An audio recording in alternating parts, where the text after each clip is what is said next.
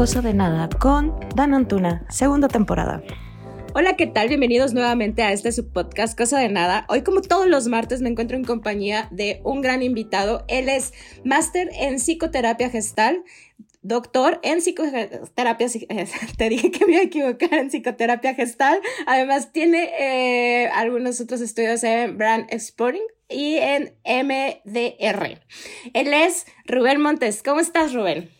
Hola, ¿qué tal, Dan? Este, muy bien, muy contento de acompañarte un ratito aquí.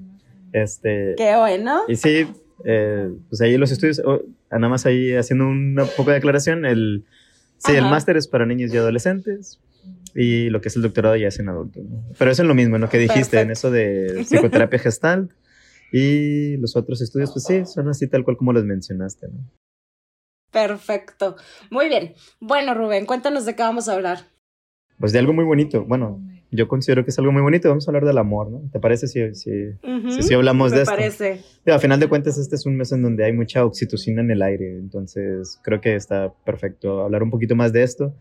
Eh, se, se, ha hablado mucho, pero nunca está de más. A veces cada persona lo habla con sus propias palabras y así se va construyendo, por así decirlo, una realidad. Es decir, la forma en que platican unas personas le aporta algo a otros y la forma en la que yo lo pueda platicar, que hablaré de lo mismo que otros han hablado, pero el hecho de que yo use mis propias palabras, pues a lo mejor a otras personas les cuadra un poquito más, este, se les aclara un poquito más la idea de lo que tratamos de transmitir.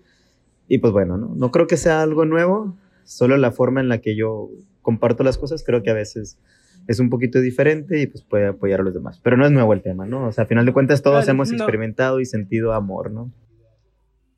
De alguna u otra manera lo hemos experimentado. Sí, sí, es, es una cuestión de a veces ya el proceso de educación y de socialización que a veces nuestros papás nos transmiten ya distorsionan esa, esa idea de lo que es el amor. Y pues esa es la intención de estar aquí, eh, compartir un poquito de claridad, o sea, que se vuelva a componer esa idea que tenemos sobre el amor que a veces está targiversada o distorsionada o como le queramos llamar, pero no está clara. Ok, bueno, entonces, para empezar, ¿qué es el amor, Rubén? Bien, eh, eso está, está, padre. De hecho, es la pregunta con la que sí me gusta. Yo también pensaba comenzar, si tú no me la hacías, yo pensaba. Muy bien. Porque es verdad, o sea, hoy las personas hoy en día dicen que el amor es una decisión. Yo, sinceramente, creo que la decisión es parte del amor, pero no, la no podemos hacer del amor una igualdad o un sinónimo de decisión. La decisión más bien es como una consecuencia del amor para mí. No es igual, o sea, no es lo mismo. Amor es una decisión. Cuando las personas dicen amor es una decisión, ahí están poniendo un signo de igual y están haciendo como sinónimo eso. Yo no creo que sea así, yo creo que la decisión es una consecuencia del amor, porque la manera en la que yo definiría el amor que no es una idea propia, sino es una idea que a mí también se me ha dado. Yo diría que el amor es una cierta dulzura con la que vivimos, con la que nos levantamos o nos sostenemos o caminamos o vamos día a día eh, enfrentando o afrontando o disfrutando la vida. Entonces, el amor es una cierta dulzura, es esa sensación con la cual a veces nos intoxicamos y vemos las cosas muy bonitas. Muchos dirían a lo mejor o estarían pensando que estoy refiriéndome al enamoramiento y no, no me estoy refiriendo al enamoramiento. Esa sensación bonita la podemos tener todos los días, momento a momento, sí, sí, eh, hacemos ciertas cosas y entendemos ciertas cosas, ¿no? Entendemos de lo que es eh, la vida, o el experimentar el ser humano, ¿no? Entonces, yo creo que en función de esta dulzura, tomamos ciertas decisiones, como el pasar tiempo con, con una pareja, con un compañero de vida, pero a veces, por ejemplo, también hemos escuchado frases que no desentonan con lo que yo estoy diciendo, porque en ocasiones también las personas, en nombre del amor, por así decirlo, toman decisiones de alejarse.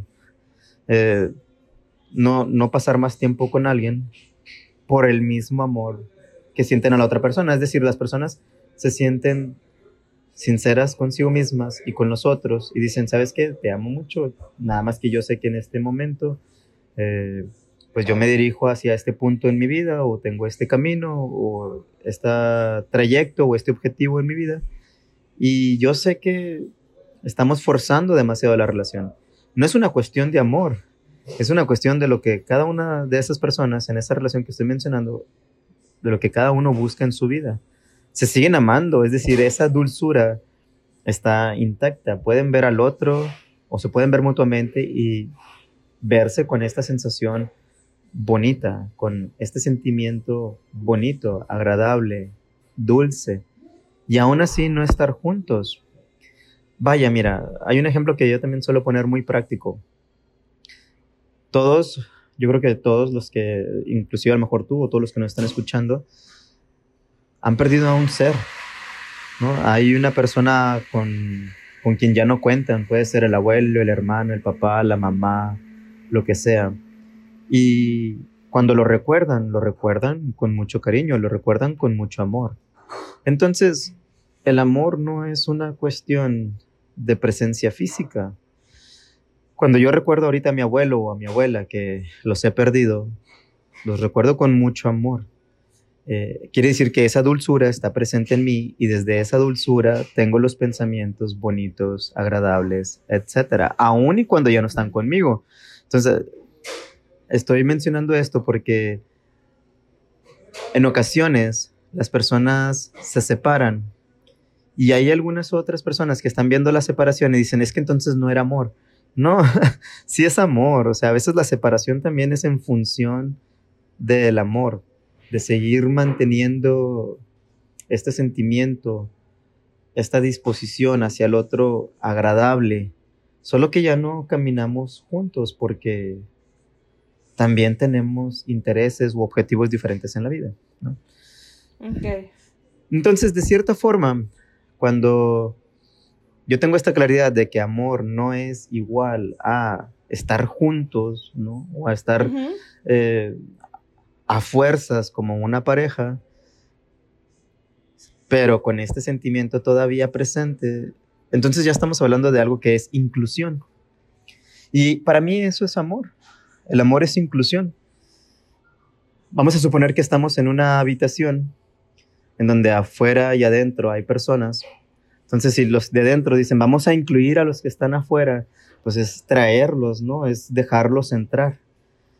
Y el amor entonces es esta disposición a tener a todos dentro de nosotros, todos los seres, ¿no? O sea, las otras personas, ya sean parejas, hermanos, eh, papás, sobrinos, tíos, XXX extraños, desconocidos, personas desagradables que han hecho, que han cometido delitos, y como quiera mantenerlos dentro de nosotros, hablando obviamente en un sentido eh, no literal, en un sentido metafórico, tenerlos dentro de nosotros, albergarlos dentro de nosotros y con una actitud bonita, agradable, de dulzura hacia el otro. Eso es inclusión. Entonces, es, es, es, un, es una disposición y un esfuerzo constante por meter a todos, a todo ser dentro de nosotros. Yo sé que ahorita, a lo mejor con el título y con el hecho de que estamos en febrero, queremos ir un poco más hacia la cuestión de parejas y pues hacia allá vamos, ¿no? O hacia allá voy ahora a ir. en una cuestión de pareja, cuando vienen a psicoterapia, las personas que vienen a atender estos asuntos, de cierta forma, vienen a romper ciertas fronteras o ciertos límites psicológicos que luego se materializan en comportamientos. Y esos comportamientos solo tienen como objetivo esa actitud psicológica o emocional de poner fronteras, límites, y que luego se materialicen en comportamientos, solo tienen como objetivo alejar, distanciar. Las relaciones que están más corrompidas, las relaciones que están más dañadas, lastimadas, son relaciones en donde uno o el otro o ambos han establecido demasiadas fronteras psicológicas, demasiadas barreras ¿A qué me refiero con fronteras, barreras? Pues, por ejemplo, lo que conocemos a veces como conductas eh, pasivas agresivas, el guardar silencio, ¿no? Con el guardar silencio, si tú me hablas y yo me quedo callado, no te contesto, pues entonces estoy marcando una distancia afectiva con respecto a ti. Te estoy tratando de castigar por algo que hiciste y que no me agrada. Y la manera en que te estoy castigando es alejando, haciéndote sentir rechazo con mi silencio o em, disgusto o desagrado con mi silencio. El chiste es que estoy marcando una frontera o estoy haciéndote, haciéndote sentir distancia afectiva. Duda, no es lo mismo que poner reglas en la relación. No, no, no es lo mismo. Yo no lo pondría como igualdad o yo no lo haría un, como una... O sea, claro que no reglas, reglas son no, como si estuvieras en la no, escuela. Yo te entiendo. Tú estás hablando como de acuerdos, ¿no? Ajá. Los acuerdos son, son necesarios para la relación e igual ahorita yo me enfoco un poquito más en ello para esclarecer. Eh, no, ahí es como a lo que tú le llamas reglas. Bueno, ya de una vez, ¿no? Me voy para allá. A lo que tú le estás llamando reglas o ahorita poniéndole ya la otra palabra son acuerdos. Yo creo que son pautas para no lastimarnos y para mostrar el interés. Esos acuerdos también se dan desde el amor, porque yo te dije, el amor es inclusión. Entonces, si tú me dices, oye, a mí me gustaría que tengamos una cita por lo menos cada semana. Entonces, si yo estoy en mi disposición o en mi actitud de inclusión, te voy a escuchar. Y a lo mejor te voy, a, te voy a decir, ¿sabes qué? Va, ¿no? Porque importas y porque si yo estoy con esta actitud de incluirte dentro de mis fronteras psicológicas, pues te tengo que escuchar, ¿no? Es la manera en que te muestro que, que soy amoroso contigo. Y entonces, te puedo decir, ¿sabes qué? Va, solamente que yo no podría a lo mejor los días que tú dices, yo podría tal otro día. Pero ya de entrada te di un sí, ya de entrada te dije que sí. Entonces, esos acuerdos son pautas para que nos vayamos aportando. Es decir, el hecho que tú me hayas dicho que tienes ganas de tener una cita semanal conmigo porque soy tu pareja, lo que sea, básicamente me estás expresando tu necesidad y una relación madura es donde ambos se aportan mutuamente a las necesidades que el otro tiene. Entonces, esas no son reglas, esas no son como, no son fronteras, fronteras. No son fronteras, ¿no? Aquí yo lo que estoy marcando como fronteras o distancias son comportamientos. Esa es una actitud que se materializa en comportamientos en donde el objetivo es excluirte, castigarte, el mensaje es, si tú no cumples con lo que yo estoy eh, pidiendo, entonces te voy a castigar con distancia. O a veces está el otro castigo que es más violento y que puede ser violencia tanto física como verbal, en donde te estoy también castigando, te estoy sometiendo, estoy siendo un tirano y te voy a, a lastimar de múltiples formas, ya sea física o no física, ¿verdad? De igual forma, no es amor. Ahí eh, estoy yendo inclusive al opuesto de las fronteras, porque tus fronteras te las estoy destruyendo, o sea, te estoy destruyendo psicológicamente, estoy destruyendo también físicamente, eso es tiranía y eso es ya destruir al otro, ¿no? Conquistarlo. Y en el amor no es una cuestión de, de conquista, porque no se trata de ver quién es más fuerte, ¿no? El amor es una cuestión de incluirnos. Vamos a imaginar que yo quiero ir a Estados Unidos o a Canadá o cualquier otro país y voy en función de conquistar, me van a aventar con una patada en la cola, ¿no? O sea, me van a echar, me van a decir, aquí no vas a conquistar a nadie, ¿no? Nadie va a ser tu súbdito, tu servidor, aquí nadie, ¿no? Sin embargo, si yo voy a esos países y voy haciendo cosas a favor de los demás, yo los voy a, tratando amablemente, servicialmente, gentilmente. Me los estoy ganando, por así decirlo, ¿no? Ellos me permiten entrar en su territorio y yo los estoy metiendo también en mi territorio, pero desde una postura de inclusión, no de una postura de conquista. Entonces, cuando las, te decía que las personas vienen a terapia, y quieren solucionar esto, mi trabajo de cierta forma es hacerle ver a la persona, oye, mira, date cuenta que tienes estas fronteras. Tú dices que quieres vivir con la otra persona, dices que quieres estar contento con la otra persona, dices que lo amas, pero tienes un montón de fronteras, ¿no?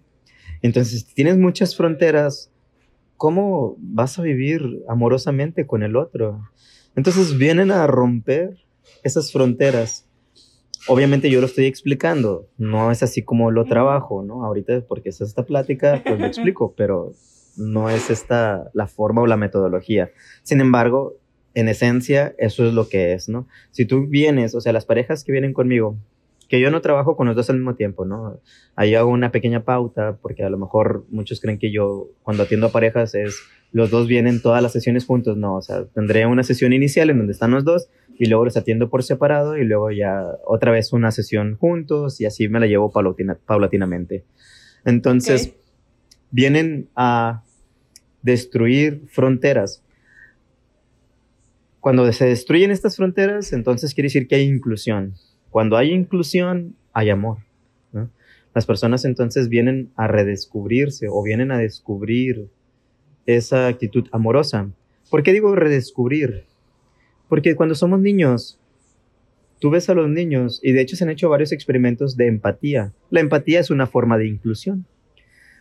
Cuando, cuando vemos a los niños, los niños quieren agarrar a los animalitos, tocarlos, los abrazan a otros niños, ¿verdad? Es solamente el proceso de educación en donde les vamos diciendo, no, así no, no, esto no, con este niño no, con este niño sí. Ah, mira, está sucio. O sea, les vamos poniendo los adultos a los niños pensamientos y acciones que los dirigen o los conducen a ir poniendo esas fronteras. Y a eso le llamamos educación. Y luego entonces, cuando crece ese niño y se convierte en un adulto, pues se lleva esa educación a su relación y entonces le dice a su pareja, tengo todas estas fronteras, aquí están, estas son, según mi papá, según mi mamá, eh, si tú tienes estas credenciales, pasas, si no tienes estas credenciales, no pasas. Y el otro también viene igual, entonces el otro también viene y dice, pues aquí dicen mis papás que son estas otras, ¿no? Y si tú no cumples con esto, no pasas. Y si cumples, sí pasas. Entonces, vienen con un montón de aprendizajes de sus familias que los están limitando. Limitando es una palabra muy eh, ad hoc, o sea, que describe muy bien este comportamiento porque te limito. Es decir, si tú no eres como yo quiero o como yo deseo, te limito el paso, te limito vuelvo a esa cuestión de hace un momento, cuando te digo te limito, a ver, no te voy a escuchar, lo que tú dices no es cierto, lo que tú dices no es necesario, lo que tú dices no es válido, lo que tú dices, eso no es amor. O sea, te descalifico, te desacredito, te desvalorizo, te minimizo, hago todas estas cosas y eso es ponerte más y más fronteras, ¿no? Eso no es amor. Amor es la inclusión. Y esa inclusión se da cuando yo sé producir dentro de mí esta actitud de dulzura, de amor, cariño, ternura, si sabemos despertar esto dentro de nosotros, cualquier persona que veamos la vamos a ver con una sonrisa, con una actitud agradable y bonita. Ahora, esta dulzura es una cierta química. A final de cuentas, nosotros producimos nuestra propia química. Hace un, al inicio del podcast mencionábamos, ¿no? Que eh, este mes está lleno de oxitocina. Y con eso quise decir que en este mes la mayoría de nosotros producimos ese, esa hormona y esa hormona se le denomina también la hormona del abrazo o la hormona del amor, ¿no? ¿Es en serio? O sea, ¿es en serio que este mes es así? Sí, pues todo el mundo se anda dando abrazos. Sea, el 14 de febrero vamos a andarnos dando abrazos y besos y algunas otras cosas, ¿verdad? Pero así será. Y Dichosos. Eh, esa se produce mucho más, esa hormona se produce mucho más con el contacto piel a piel. ¿no? Eso se va a producir mucho más. Y entonces nos intoxicamos en un sentido bonito con esa hormona y vemos hasta al jefe, a los compañeros de trabajo, los colegas, los desconocidos, y los vemos con una conducta, digo, con una actitud y una disposición muy amorosa, muy cariñosa. Ya. ¿no? Entonces, el hecho es que lamentablemente hoy en día no, no, la gran mayoría de las personas no sabemos producir esto por nuestra propia cuenta. No sabemos cómo producirlo de manera consciente. No sabemos cómo mantenerlo de forma consciente. Y entonces movernos con este tipo de comportamientos y actitud. Cuando digo que no sabemos, me refiero a que solemos decir que el amor es mi pareja. O sea, si mi pareja se comporta de la forma en la que yo quiero, eso es amor. No, el amor no es algo que el otro me va a producir. O el amor no es algo que el otro me va a dar. El amor no es algo que voy a poner en mí desde el exterior. No me, no me lo voy a tomar en una cápsula. No viene en una bebida. No viene en un beso que me dé el otro. No.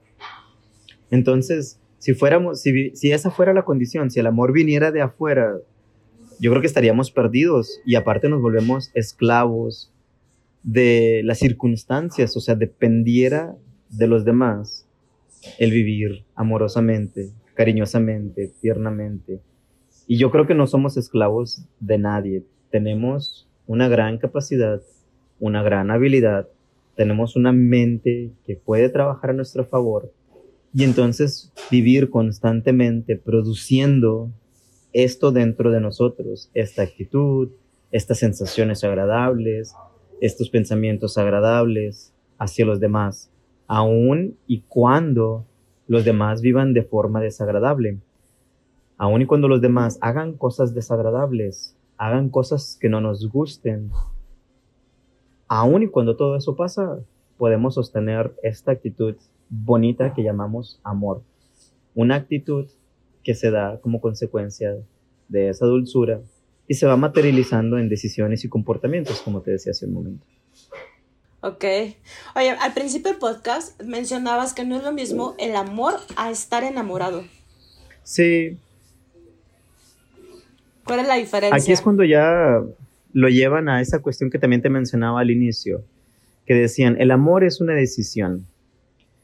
Y hablan en el sentido de que ya hay un momento en el que te das cuenta de que la otra persona pues no es exactamente como tú quieres. Y aun y cuando no es exactamente como tú quieres, aceptas estar con ella y de forma, vaya, dulce. Cuando digo de forma dulce, no me refiero a de forma pendeja y ciega. Me refiero a, sé que el otro tiene todas sus em, diferencias con respecto a mí. Y aún así, esas diferencias, al, momento de verlas de forma consciente, no me molestan, no me desagradan. Al contrario, puedo inclusive aprender de esas diferencias. Sin embargo, esa decisión que te digo es consecuencia, esa decisión de estar con el otro, aun y cuando no es alguien que por completo hace las cosas que me gusta, habla como a mí me gusta, o no se comporta como a mí me gusta o como yo quiero, esa decisión es una consecuencia de esta disposición mía dulce, esta, esta dulzura. Ahora, ¿por qué? ¿Por qué voy a mantener esta disposición dulce hacia el otro? Pues simple y sencillamente porque este pedazo de carne y hueso que yo soy es mío. Y la manera más em, hermosa de tratarlo, pues es con esa dulzura. ¿Por qué? ¿Por qué digo esto? Y lo digo casi de forma literal. Porque hoy en día igual desde el punto de vista científico, con un minuto, cinco minutos de enojo que tú tengas, de cierta forma te estás intoxicando de manera negativa. Es decir, estás produciendo que tu sangre se envenene em, literalmente. Eh, es, vamos a decir que a lo mejor es más ácida, em, a lo mejor va a hacer que mis organismos, mis organismos, mis órganos internos empiecen a funcionar de manera desarmónica o inestable. Vaya, es bien sabido que, por ejemplo, nos podemos producir úlceras, nos podemos producir a lo mejor eh, colitis, eh, gastritis, dolores de cabeza, con el enojo.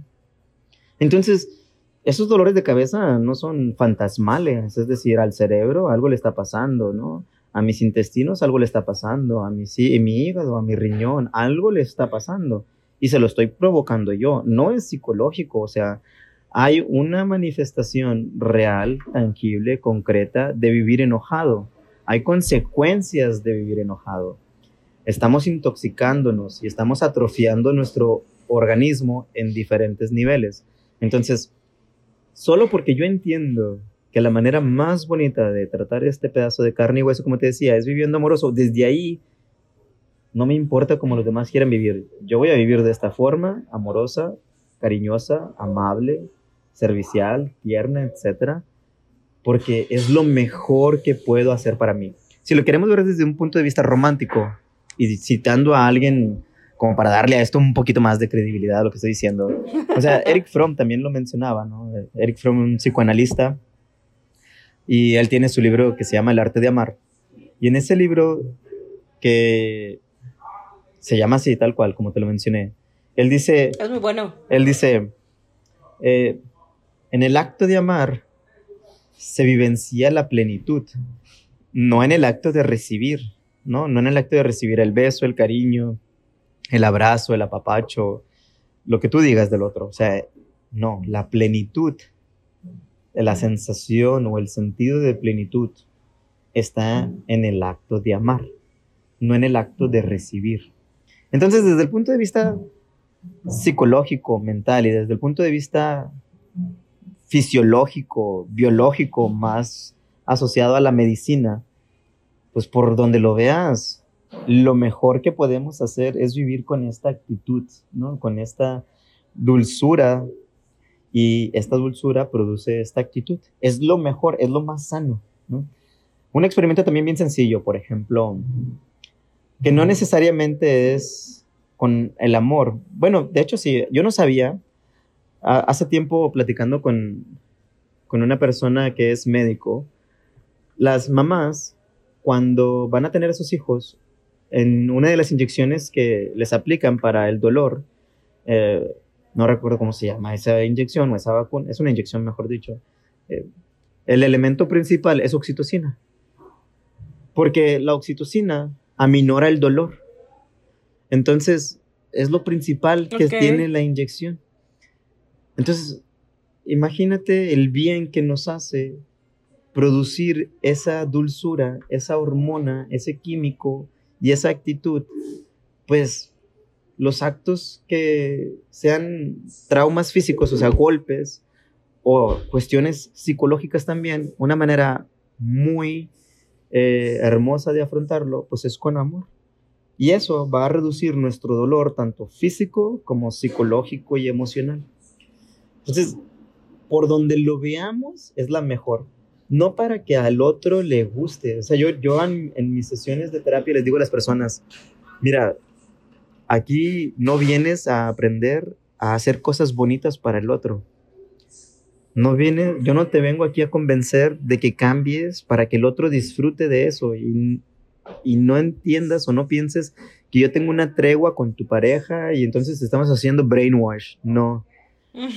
Aquí vienes a descubrir que te puedes convertir en una persona amorosa, la mejor persona que tú puedas encontrar para ti mismo y que de ahí se enamore el otro.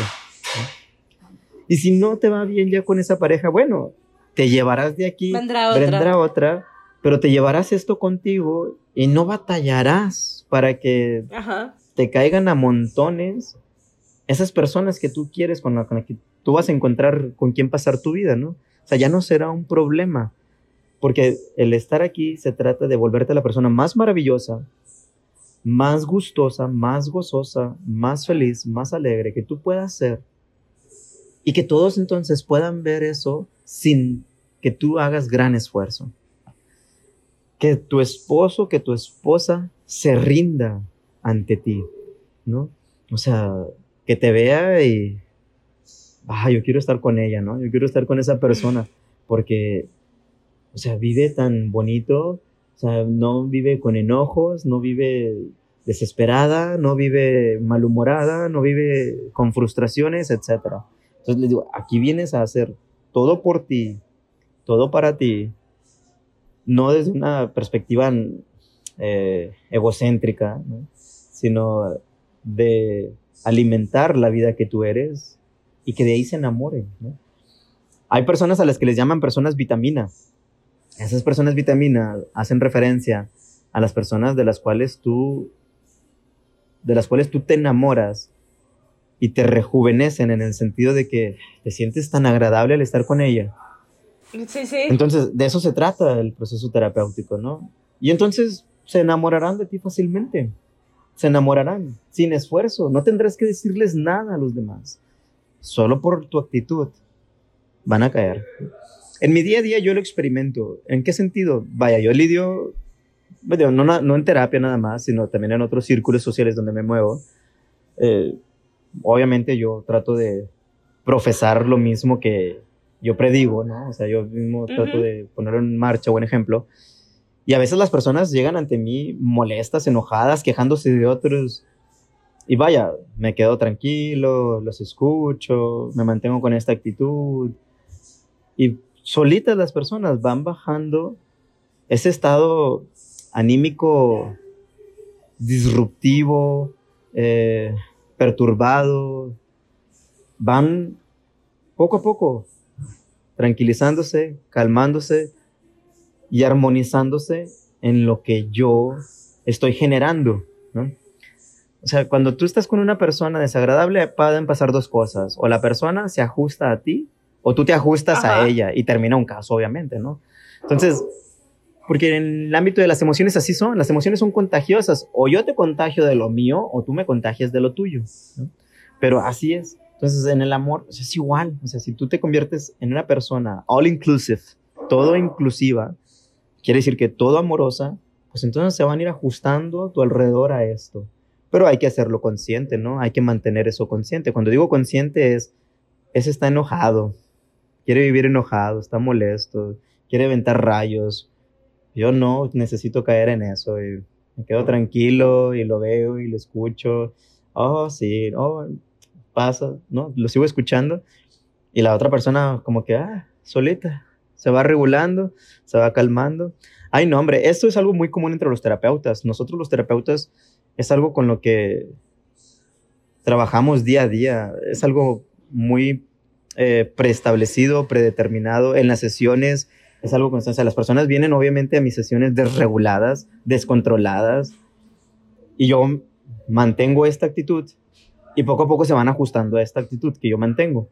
Y bueno, hay más cosas que suceden y les enseño más cosas, pero esto es así, ¿no? O sea, me mantengo en esa posición all inclusive, no empiezo yo en mi cabeza, ay, esta persona ya llegó aquí, chingado, ni siquiera quiero trabajar con esta o así. ni me caí tan bien. Entonces, ya llegó esta quejumbrosa, esta latosa, nomás se la pasa. Si yo empiezo a mantener estos pensamientos en mí, quiere decir que yo ya estoy igual que ella, ¿no? Entonces la sesión va a ser un desastre. Y no, no es así, ¿no? Pero tú lo planteas como si fuera sumamente fácil ser amoroso, todo el día estar amoroso, pero la vida no está tan fácil como para ser todo el día amoroso. Bueno, yo entiendo que... ¿Cómo lo puedes practicar? Yo entiendo que cuando tú dices la vida, la vida no... O sea, eh, no, no la vida, como las situaciones, ¿no? A veces tu día no es el mejor día del mundo. Bueno, eso, es, eso que tú estás mencionando es una consecuencia Aquí nada más, desde mi punto de vista, tenemos de dos sopas, o vivir conscientes o vivir inconscientes. Si vivimos conscientes, entonces la vida va sucediendo como yo lo dicto.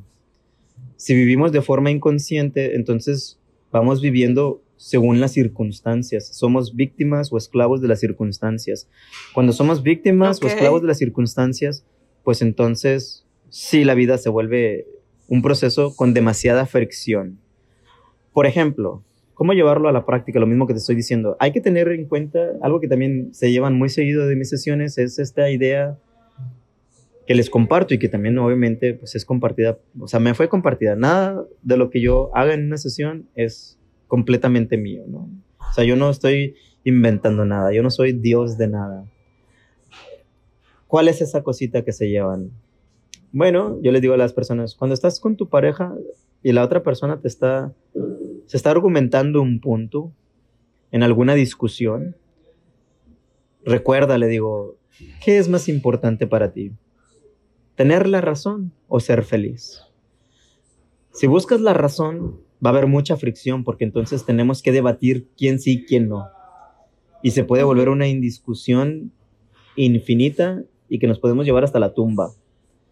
Si escojo ser feliz, no me importa que tú tengas la razón. Si tú dices que las hamburguesas son más ricas, son más ricas las hamburguesas. Está bien. Vamos por unas es más, ¿no? Entonces, no hay fricción.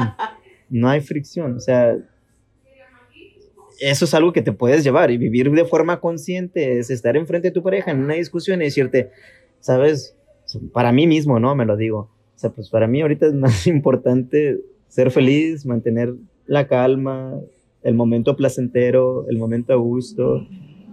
Tienes la razón, ¿no? Tienes la razón, las hamburguesas son más sabrosas que la pizza, que la carne asada, que lo que tú digas. Va. Y entonces no hay fricción. Cuando hay puntos a lo mejor un poco más críticos que el solo discutir de un tipo de comida, bueno, ahí podemos buscar los acuerdos, ¿no? O sea, yo espero o a mí me gustaría que tú también me escuches, que tú también me recibas, que tú también seas inclusiva conmigo y yo también voy a mantener esto, ¿no? Si yo a ti te muestro que estoy inclusivo, o sea, es algo que también es muy sencillo, o sea, yo te puedo decir, yo te sugiero o te invito a que lo practiques, mantente inclusivo o con esta actitud, ¿qué es inclusivo? Te escucho, oh, sí, ah, no, sí es cierto, esto es importante, va, ¿no? Entonces, el otro se le van acabando los argumentos y va dejando de discutir. Porque no hay, o sea, no hay, no hay una resistencia, no estoy poniendo una resistencia, voy fluyendo contigo. Los momentos de fricción es cuando pongo demasiada resistencia, ¿no? Entonces, puede ser relativamente sencillo. Habrá momentos en donde me demanden mayor creatividad para buscar esos acuerdos que hemos mencionado, pero si mantenemos esta actitud y esta conciencia, estos pensamientos claros de que pues no se trata el estar tú y yo de tener la razón, sino de ser felices, entonces muchas discusiones se van a caer, o sea, no hay de dónde se sostengan. Eso es así. Puede haber muchas cositas sencillas que se pueden ir haciendo. Y esa es una, como la que te mencionaba. Ok. Muy bien, muy bien. Estoy pensando todo lo que estás diciendo. y el enamoramiento, a lo mejor el enamoramiento, bueno, han tratado de, ya ni sé yo en dónde algunas personas lo establecen. Hay quienes lo establecen en días, otros lo establecen en semanas o en meses. Y el enamoramiento pues también a veces hasta lo han descrito como el apendejamiento. Y yo pienso que no está mal el apendejamiento. Eh, de hecho, el enamoramiento, si se sostiene en el tiempo, es a lo que le llamaríamos amor. Porque en el enamoramiento es cuando estamos completamente rendidos ante el otro. Son los primeros momentos, ¿no? Y entonces poco a poco, como no sabemos vivir de forma consciente, entonces no sabemos vivir con esta actitud todo el día y todo momento. Después de meses o después de años, no sabemos vivir con esto. Pero si tú vivieras enamorado todos los días, todas las semanas, todos los meses, todos los años, ya no es enamoramiento, ya es amor. Y significa que has vivido de forma consciente el estar con la otra persona. Eso requiere un cierto esfuerzo. ¿Cuál es ese esfuerzo? El de estar completamente rompiendo las barreras que ahorita te mencionaba. Tu esfuerzo, si tu esfuerzo se mantiene en esta disposición a ir rompiendo mis límites que había establecido, Entonces, vivo todos los días enamorado. Romper los límites significa que voy más allá. Romper los límites significa que soy más inclusivo. Cada día soy más inclusivo contigo. Ser más inclusivo contigo es cada día te acepto más como eres. Claro que yo también espero que esta disposición esté en el otro, porque es la única manera de ir avanzando ambos juntos, ¿no? Entonces, el enamoramiento es o dura solo el tiempo que vivo de forma inconsciente. Que sí me intoxiqué, me llené de esa hormona, pero conforme fueron pasando los días, como no fue una cuestión consciente, se acabó esa, esa producción de esas hormonas y entonces vuelven las resistencias psicológicas, vuelven las resistencias emocionales. Me resisto a hacer lo que tú quieres o a aceptar lo que tú planteas. Y entonces empiezan las fricciones. Pero si mi esfuerzo es constante y es consciente, en yo derribar mis fronteras y mis límites, el enamoramiento va convirtiéndose en amor en el sentido de que ya perdura por los días, por los meses, por los años, etc. Ok. Que muchas, muchas parejas se quedan en esa etapa, el, eh, en el enamoramiento y ya... Pues sí, y pues muchos matrimonios, o sea, cada vez tenemos tasas más altas de, de divorcio y bueno, hay muchos matrimonios que no están divorciados legalmente, pero ya dentro de la casa no hay nada de relación y eso es quizá peor todavía que un divorcio, en el sentido de que imagínate vivir con alguien y no vivir dispuesto a disfrutar la vida, pero voy a estar ahí contigo. Entonces es una desdicha para mí y desdicha para el otro, ¿no? Tenemos la oportunidad para disfrutar de muchas cosas, pero estamos optando por no hacerlo.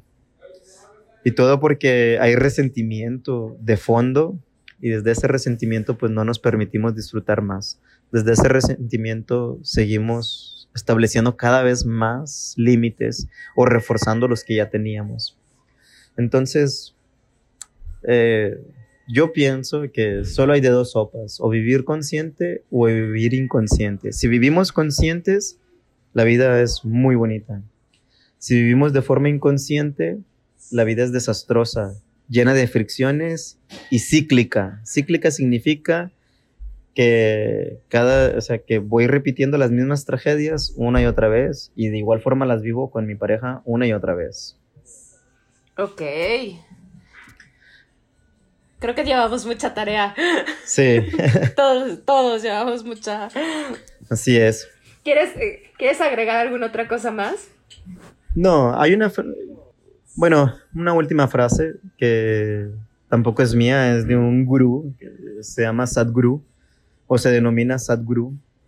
Y eh, en inglés la frase es, Love is not what you do, love is what you are. Dice, el amor no es lo que haces, refiriéndose a que el amor no es el regalo, no es el abrazo, no es el beso, no es nada de eso. El amor es lo que tú eres. Conviértete en esta dulzura y entonces como consecuencia todo lo que hagas lo harás con amor. Inclusive acciones que desde el punto de vista social, cultural, pueden ser muy desagradables o muy castigadas o muy señaladas, pero no importará porque tú vives con esta actitud. Entonces, love is not what you do, love is what you are. Y él remata diciendo, become love, conviértete en amor. Y pues bueno, yo creo que con eso yo cerraría o concluiría este momento. Pues muchas gracias. Eh, Rubén, pásanos tus redes sociales para que la gente te contacte. Sí, claro. Estoy en Facebook y en Instagram. En Facebook como psicólogo Rubén Montes, en Instagram como psicólogo-Rubén-Montes y también WhatsApp, ¿quieres que lo comparta? ¿Puedo? Si quieres. tú Sí, puedes. bueno, el teléfono o el celular de contacto WhatsApp es 81 17 12 42 33. Se va a quedar por la vida en todas las plataformas. Sí, ¿Estás consciente? eh, ojalá y así sea. Ah, Muy bien, perfecto. Pues muchas gracias, Rubén, por contarnos y hablar con nosotros un ratito de qué es el amor. Te agradezco mucho tu tiempo. Eh, a todos los radioescuchas, eh, muchas gracias. Mi nombre es Dan Antuna. Las redes sociales del podcast es arroba cosa de nada y mis redes personales son arroba Dan Antuna. Muchas gracias, nos escuchamos la próxima semana. Bye. Gracias, Dan. Bye. y De nada, gracias a Encantado ti. de haber estado aquí un ratito contigo. Igual, gracias.